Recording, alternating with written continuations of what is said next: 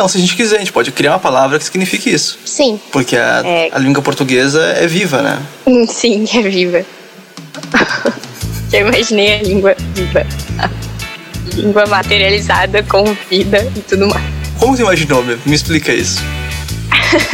Qual era a aparência Ah, da a língua? língua- A língua portuguesa ela tinha um pouco de referência é, num polvo, então é, no universo marinho, mas ao mesmo tempo era um polvo que estava conseguindo viver fora da água.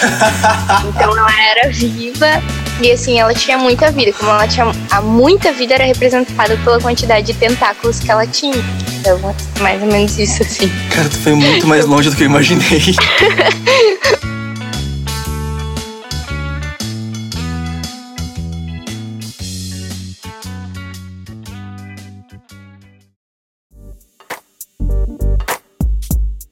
Muito bem, estamos começando agora um novo podcast que ainda não tem nome, mas a gente já quer muito gravar para não perder essa pauta.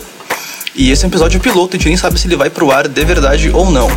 Eu sou Lucas Goulart, sou publicitário, produtor musical, e eu falo com Franciele Machado, mestre em alguma coisa, uma pessoa muito querida diretamente da biblioteca da PUC roubando internet. E aí, Fran? Então, oi gente, eu não sei muito bem como me apresentar assim, mas é isso aí, meu nome é Franciele e eu sou mestre em serviço social e vamos lá, né, começar a conversar alguma coisa. Eu, eu gosto muito do título de mestre, porque geralmente são o- os caras que ensinam os, os mocinhos, né? Exato, e até quando eu defendi, né, a dissertação, ah, uma das primeiras coisas que eu comentei foi assim, galera, estou oficialmente mestre, já posso estar mestrando qualquer mesa de RPG aí, é só me chamar, convidar, faz contato comigo, eu tenho diplominha lá. Pouca gente entendeu, mas é uma boa piada. Exato, é para um público restrito, né? Isso é nicho, é nicho. Eu tava pensando agora, geralmente o vilão é doutor, né? Será que o doutorado enlouquece a pessoa? Aí a gente pode entrar numa discussão também, ah, será que o vilão ele é louco? A vilania tá articulada com a loucura? É, assim, pensando agora nos, nos que me vieram à cabeça, tá bem ligada à megalomania, né? O cara é doutor, ele já é meio pirado e ele quer dominar o mundo. É, talvez seja uma, uma perspectiva de análise, né? Mas claro que assim, eu tô, eu tô falando de um vilão clássico, um vilão é, mais anos 90 por aí, porque os vilões mais modernos, que vêm geralmente junto com, com Homem-Aranha, por exemplo, eles já são vilões que eles têm problemas, é, problemas um pouco mais complexos, né? É, ou, ou talvez também é, outras perspectivas de complexidade da própria vida dele, assim, é, e de processos que aconteceram na vida dele e que impactaram ou formam de alguma maneira a personalidade, né, daquele personagem, assim, personalidade que foi construído. E isso também é, atribui um caráter, uma característica mais complexa também, né, na, na construção desse personagem. Muito bem, mas o, o nosso assunto é- hoje não é esse, não faz o menor sentido estar falando disso. Se perdeu nesse assunto, mas tudo bem. Hoje a gente quer falar um pouco sobre as, as notícias que a gente tem acompanhado e se vai ter notícia boa em 2019. Eu, eu quero dar aqui meu relato pessoal, né? Porque que me deu vontade de falar sobre esse tema. Que na verdade foi num dia que eu tava muito cansado. Eu deitei no começo da, da tarde pra cochilar e quando eu acordei, eu recebi a notícia pelo Twitter que tinha falecido o jornalista Ricardo Boechat. Ah, não era fã do trabalho dele, mal conhecia, na verdade, mas aquilo me pegou de uma forma muito doida, assim, porque eu comecei a juntar as memórias, por exemplo, de Brumadinho e do, do centro de treinamento do Flamengo, que também tinha pegado fogo há pouco tempo atrás. E aquilo, essas três notícias em conjunto e toda aquela comoção em torno do Boechat me, me, me pegou de uma forma muito bizarra. Eu fiquei o dia inteiro, ou melhor, o resto daquele dia, como se eu estivesse segurando o choro, mas eu não tinha por que segurar, eu também não tinha o que chorar, sabe? Foi uma coisa muito, muito estranha, assim. E depois que eu fui perceber, depois pensando muito sobre o assunto, fui perceber que, na verdade, é porque eu tava com o sentimento de que eu não teria uma notícia boa pra contar desse ano. Que eu, eu teria, tipo, um ano muito de merda seguindo nessa mesma, nesse mesmo padrão. Até porque isso foi nos primeiros dois meses do ano. Foi muito, muito puxado, muito pegado, né?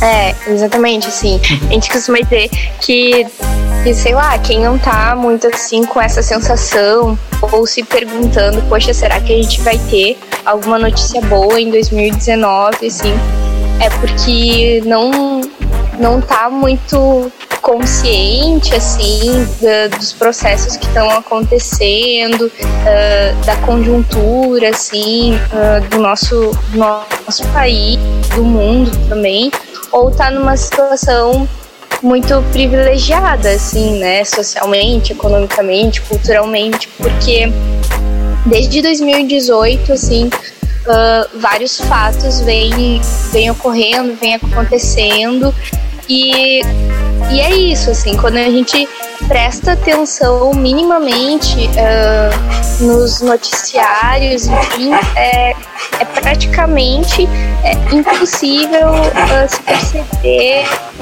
algo positivo, sim, ou algo de, de melhora, porque é isso, são, são crimes ecológicos, é, são crimes contra a humanidade. De descaso, assim, inclusive, é né? De descaso, retirada de direitos. Uh, foram, assim, historicamente, né, conquistados. Então, realmente é um panorama, assim, bem difícil, né? Sim, e aí uma coisa que, que eu tava lembrando é que uma coisa que eu vi muita gente é, ficando animada foi com algumas declarações do, do general Mourão, nosso vice-presidente. E até o pessoal muito assim, mais pra esquerda ficou muito feliz. E eu tava pensando, esses pensamentos dele não são de esquerda, são pensamentos de bom senso.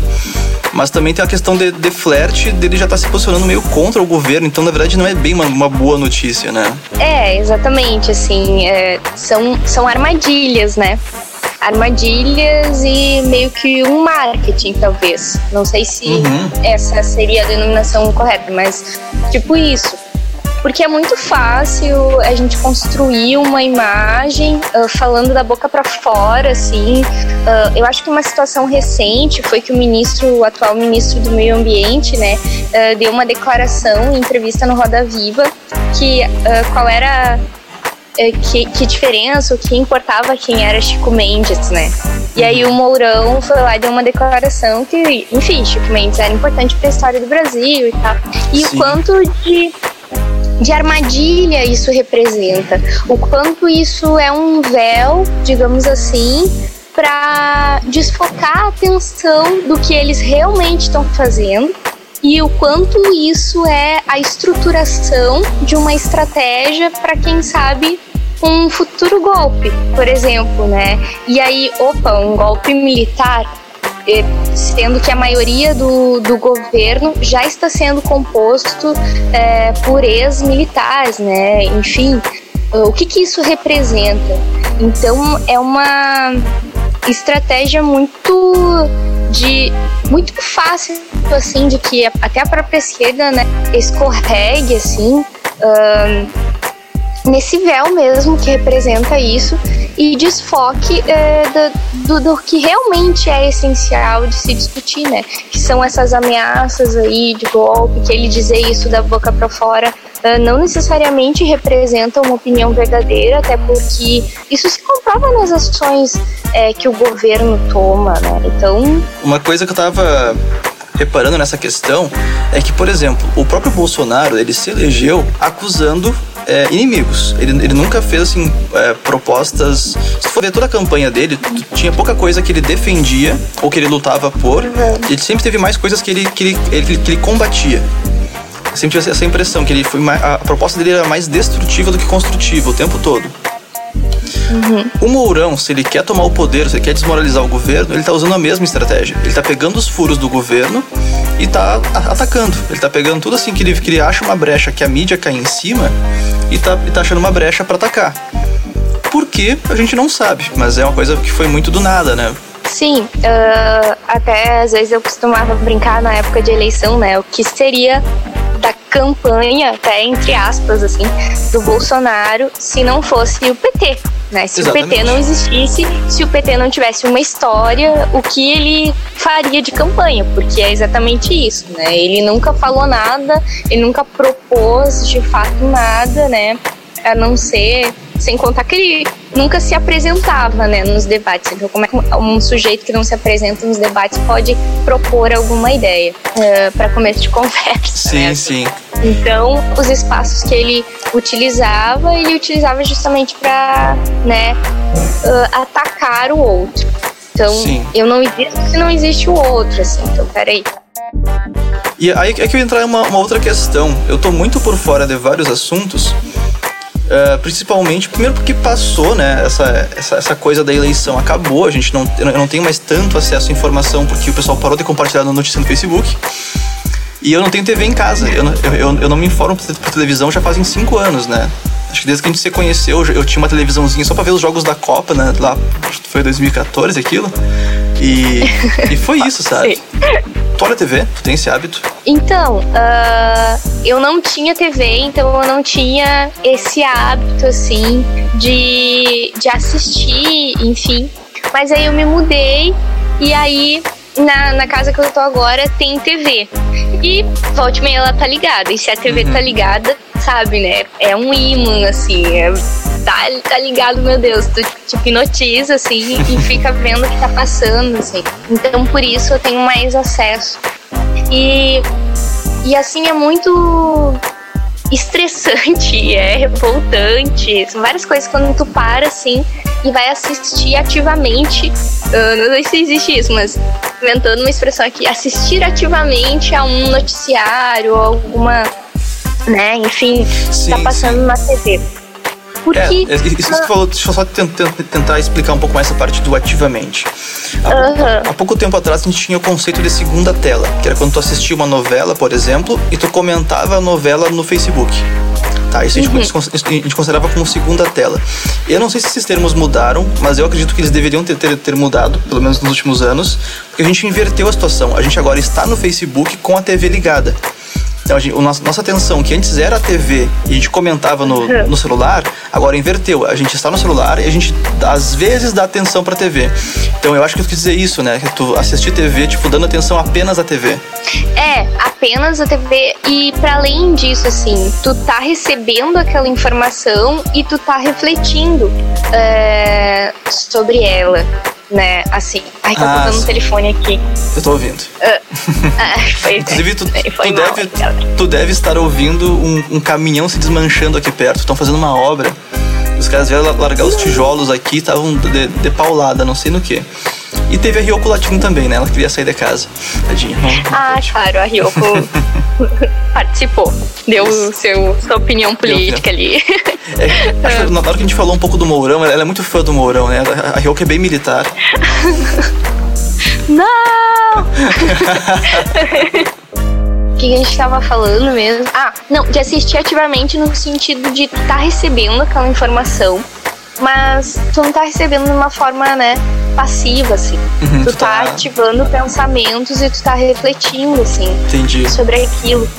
Um, pouco mais é. além, então.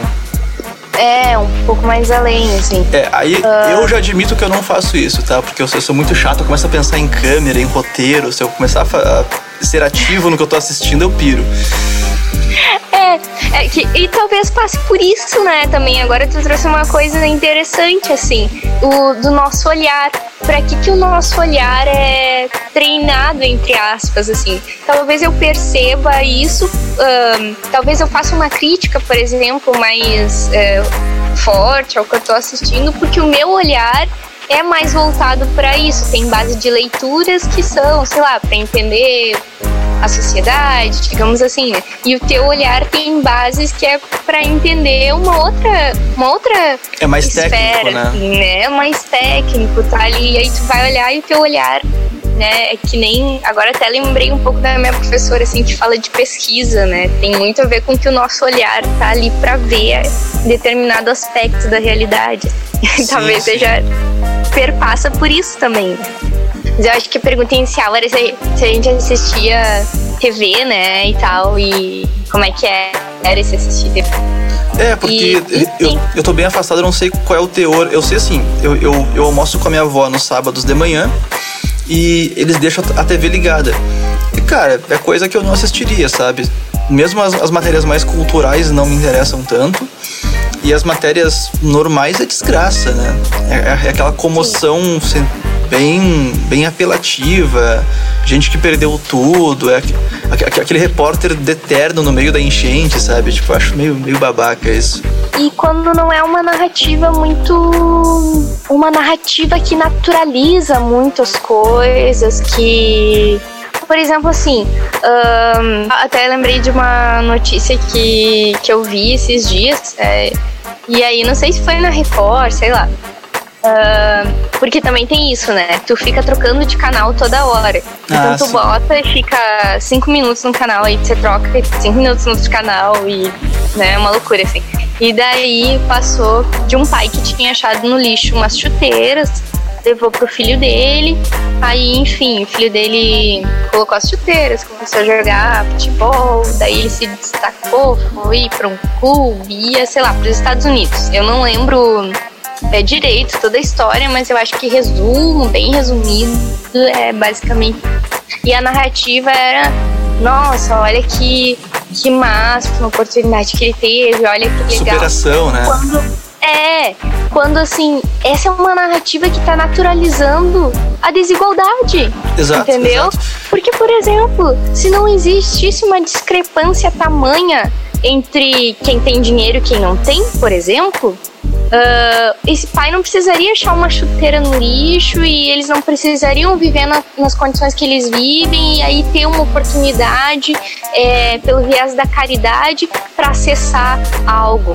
E aí imagina quantos é, potenciais são perdidos e são perdidos porque não existe igualdade social. Não que não seja uma superação, mas a gente não pode tratar isso como justo também, né? Sim, ou como né, uma regra, assim. Exato, e, ah, exato. E aí tem mais aquela outra questão, né? Tipo, ah, o, o start dessa, dessa criança foi achar uma chuteira no lixo. Quanto custa uma chuteira? Eu sei que não é barato, mas eu não sei exatamente o valor. Quanto, e quanto em porcentagem é o valor de um salário mínimo, né? E aí tu compara com alguém de classe média ou de classe alta. Né? Pra tu ver o, o quanto essa comparação realmente é injusta. O cara teve que achar no lixo para poder dar um futuro pro filho. Tá viva? Oi, Franciele. Me ouvindo? Aí, agora sim. Aí, voltou. estamos de volta. O que Deixa será eu... que deu? Ah, deu nada. Eu, eu, concluí um assunto e aí eu fiquei no vácuo. tá, deixa eu dar é. uma palminha aqui para marcar a edição e vamos trocar de assunto. Beleza? Uhum. Bom, após uma, uma queda no Discord aqui, a gente consegue continuar. E, cara, o meu próximo tópico que eu anotei aqui é essa atração por desgraça. O que, que tu acha disso? Tu fala assim num no sentido humano mais geral, assim, que os seres humanos têm uma, uma tendência a se atrair para essa desgraça, ou tá falando mais da gente, assim, especificamente? Não, não, do, do ser humano. A, gente, a gente, a gente não presta, né? o que eu me refiro é essa questão da, da noticiabilidade de, de coisa ruim ser muito maior do que de coisa boa. Sim. Até tu fez eu lembrar de uma, alguma declaração que aí com a morte do, do jornalista, né? Uh, o Boixá, enfim, acabou circulando, assim, que eu acho que é uma declaração dele, né? Que ele dizia que a imprensa, ela divulgava, assim, uh, sei lá, a violência, os crimes, acho que era algo nesse sentido, porque isso gerava muito, muito medo, assim, hum. na, na população, né? Criava esse sentimento, assim, ajudava a criar esse sentimento de insegurança, de medo, e assim era mais fácil de, de tu ter um controle sobre, né, sobre as pessoas, enfim, sobre o que acontece. Ter um controle maior, assim, de manipulação, né? Porque um pouco com medo ele não se rebela. E aí, assim, eu fico pensando até que ponto a gente tem essa atração, porque essa atração também é uma construção é, social dos diversos é, aparatos ideológicos que a gente tem, assim, né? De dominação ideológica, como a mídia, como novelas, como filmes, é, sei lá. Daí, né, tô pensando o, o quanto a gente realmente se atrai por isso, mas a gente se atrai porque, opa, tem uma construção social que é, facilita, né, que a gente tenha essa tendência maior, né? Tem uma, uma coisa que a gente trabalha no marketing que é o, o gatilho mental. E um dos, um dos mais fortes que a gente tem é o do medo. do medo e da oportunidade. Ou seja, tu mostra é, as falhas da pessoa ou do ambiente que ela está e aí tu mostra uma oportunidade de como ela pode virar o jogo. E isso é, isso é muito funcional porque tu brinca com, é, com o sentimento da pessoa de que tudo pode dar errado, mas se ela se esforçar pode dar certo. Sim. E eu percebo muito isso em notícias, sabe? O pessoal brinca muito com a questão do medo, do medo, do medo. Mas aí também brinca com o que a gente falou um pouco mais cedo da, da tipo, ah, o, o guri que achou a chuteira no chão e foi pro da vida dele, sabe? E tem alguns alguns é, caras que eu acompanho que trabalham, por exemplo, com expressão facial, expressão corporal, eles falam que o medo é um dos sentimentos é, mais básicos que a gente tem. O medo, o nojo, porque são sentimentos de proteção. Mas ao mesmo tempo, a gente tem uma certa atração por isso, meio que para se testar, meio que para tu, tipo, uma coisa, às vezes até um pouco sádico, né? De tu ver até onde o teu medo consegue chegar. Tipo, ah, notícia boa, né? Alguma coisa que deu certo, sei lá.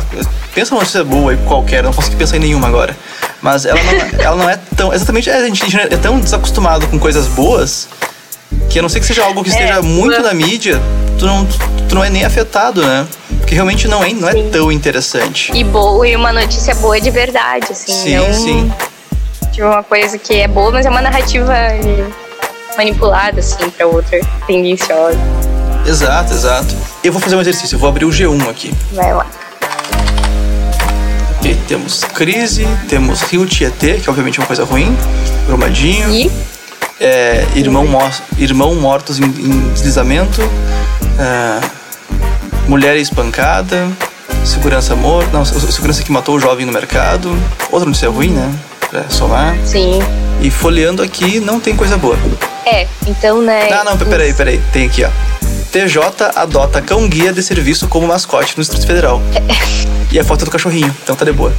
Sim, e aí tu vê que quando é uma notícia boa, ela é uma notícia que não é né, para um coletivo, para um todo, para uma coisa pontual numa instituição que ah, é... é. É, aí que tá. Isso, isso, isso, tem mais cara de release do, do hospital, lá, sei lá o que, que é esse TJ, do que que uma coisa que vai fazer diferença para as pessoas, né? Sim, exato. E aí tu vê que a estrutura, né, de, de muitos jornais, assim, ela se constrói em cima dessas notícias ruins, né? E realmente não tem como tu, tu ver algo, algo bom.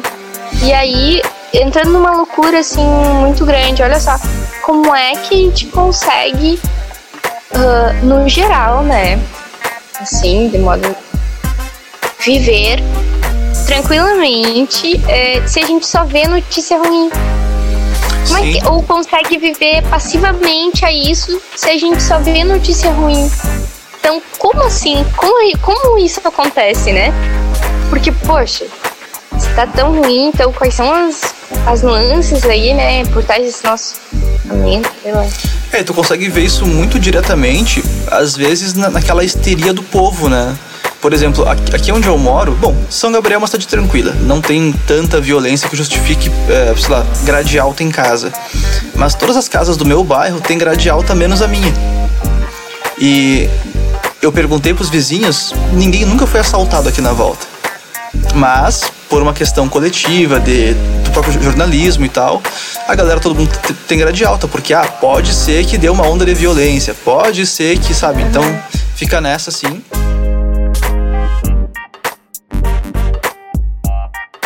Vamos encerrar isso aqui? Vamos. Enfim, depois desse podcast desesperador, que a gente só falou desgraça e reclamou do cenário atual, eu vou deixar duas indicações de, de canais de notícia que eu acompanho.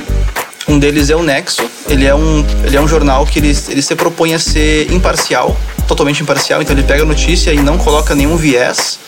E o outro é o Intercept, que aí eu já acho um pouco mais enviesado para a esquerda, mas é, é, é mais uma opinião minha e ele se, se propõe a fazer um jornalismo investigativo. Então ele é um pouco mais aprofundado. Demora a sair notícia, não é todo dia que tem. Mas elas são muito boas de ler porque elas são muito profundas. Inclusive, eles foram o primeiro jornal a noticiar quem são os possíveis autores da morte da Marielle Franco. Da Marielle Franco, falei errado. Tu tem alguma indicação aí, Franco? Então, uh, eu tenho indicações assim de, de mídias mais alternativas, assim, né? De plataformas que acho que são bastante conhecidas, né, pelo pessoal, que é Mídia Ninja e Jornalistas Livres. Uhum. Uh, Ah, agora me veio uma outra, uma outra página aqui na cabeça, mas eu não tenho certeza do nome, então eu não vou falar. Ok. e aí são, né? Mas enfim, são notícias mais é, mundiais, internacionais, assim, uma perspectiva mais internacionais, mais internacional. E esses dois, enfim, eles veiculam notícias é, de, de teores variados, assim, sobre a conjuntura, assim, do, do país, os movimentos que acontecem, enfim, né? Várias informações. E tem também o Sul 21, não sei se tu conhece. Ouvi falar. Que é um jornal, assim, tem uma linha mais, né, também esquerda e fica aí. Então, pessoal, é isso aí. A gente já, já desesperou vocês com notícias ruins. A gente já indicou talvez bons canais de, de notícia. A gente fica por aqui. Valeu a quem ouviu até aqui. Eu duvido que alguém tenha ficado. É isso aí. Valeu, um abração. Até mais. Falou, valeu, galera. É isso aí.